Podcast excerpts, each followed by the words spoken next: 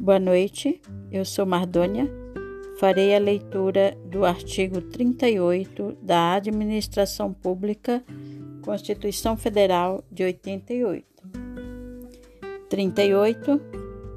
Ao servidor público da administração direta, autárquica e fundacional, no exercício do mandato eletivo, aplicam-se as seguintes disposições. Inciso 1 Tratando-se de mandato eletivo federal, estadual ou distrital, ficará afastado do seu cargo, emprego ou função. Inciso 2. Investido no mandato de prefeito, será afastado do cargo, emprego ou função, sendo-lhe facultado optar pela re sua remuneração. Inciso 3.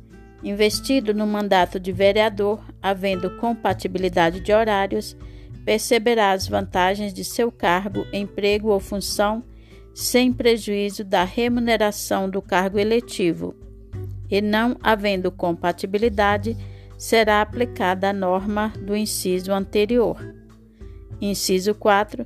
Em qualquer caso que exija o afastamento para o exercício do mandato eletivo, seu tempo de serviço será contado para todos os efeitos legais exceto para promoção por merecimento. Inciso 5.